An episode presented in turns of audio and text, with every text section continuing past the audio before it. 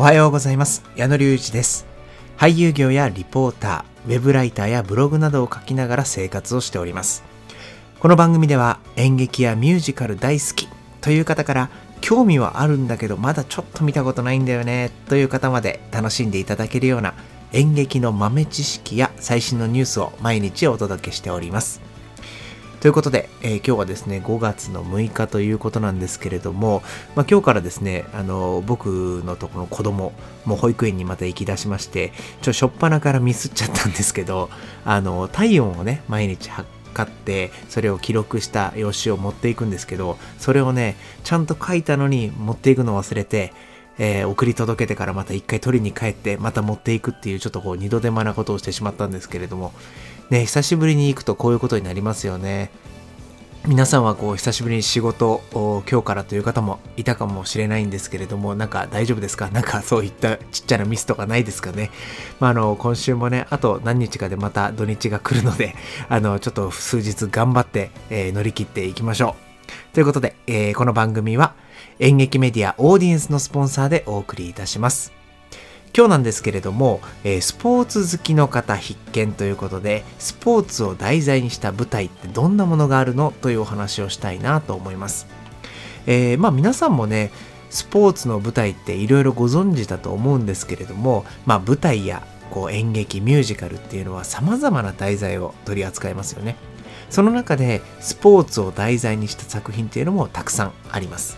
えー、今回はその中から特にですね、ちょっと意外だなと思うものを、えー、2つピックアップしてみたので、えー、ちょっと聞いていただければなと思います。あ、こんなスポーツも舞台になるんだというような感じで聞いていただければと思いますので、えまず1つ目紹介していきましょう。1つ目、ボーリングです。え、ボーリングって舞台にできんの？って思うかもしれないんですけれども、あの、秋元康さんがプロデュースする劇団4ドル50セントさんが上演した、えー、夜明けのスプリットという作品なんですけれども、錆びれたボーリング場が舞台になりました。えー、2018年にですね、週末定期公演という形で東京新宿にあるキースタジオというところで上演されたそうなんですが、なかなかボーリングってこう、身近なスポーツではあるんですけど、舞台化されるとなると、なんかどういう風に表現したんだろうってちょっと想像つきませんよね。まあ、あの劇場という空間で、えー、どんな感じで表されたのか、ちょっと今ではもう見ることはできないかもしれないんですけど、あの写真とかはね、ネットに出ていたので、ちょっと見ていただければなと思います。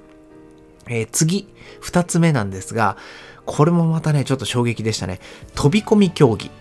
皆さんご存知でしょうかね？あの、水にバシャンと飛び込むやつなんですけど、あの、2018年に上演されたダイブ、ザ・ステージという舞台はですね、なんとこう水泳の飛び込み競技を題材にした、え、人気小説の舞台化なんですよね。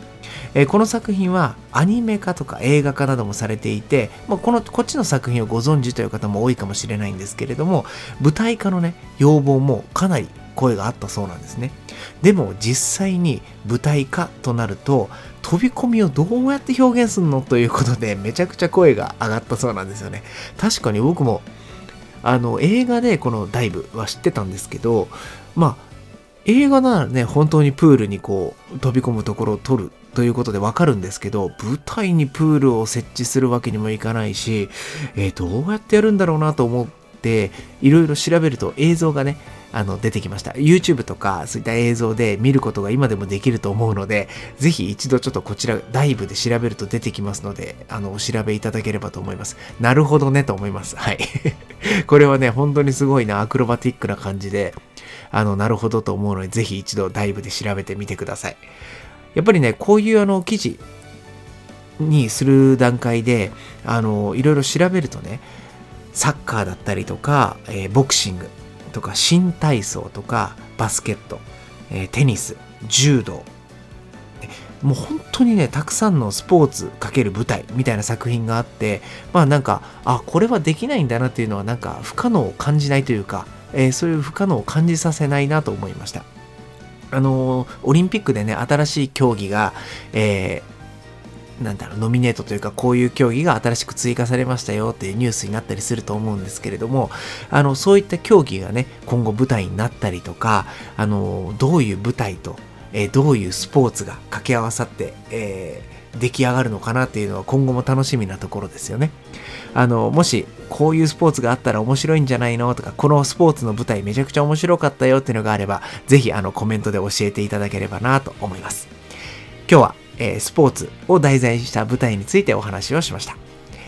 えー、番組からのお知らせです。この番組のスポンサー、演劇メディアオーディエンスでは演劇に関する記事が毎日更新されておりますので、えー、公式 Twitter や公式 Instagram からどんな記事が上がっているのかぜひチェックしてみてください。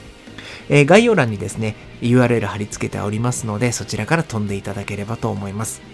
そして、えー、この番組では自分たちのことをもっと多くの人に知ってほしい、講演情報を知ってほしいという劇団さんや団体さんを募集しております。各種プラットフォームから書き込んでいただいてももちろん結構ですし、僕、矢野隆二の Twitter の DM に直接送っていただいてももちろん OK です。えー、リンクについては概要欄に貼っておりますので、もう一度そちらをご覧ください。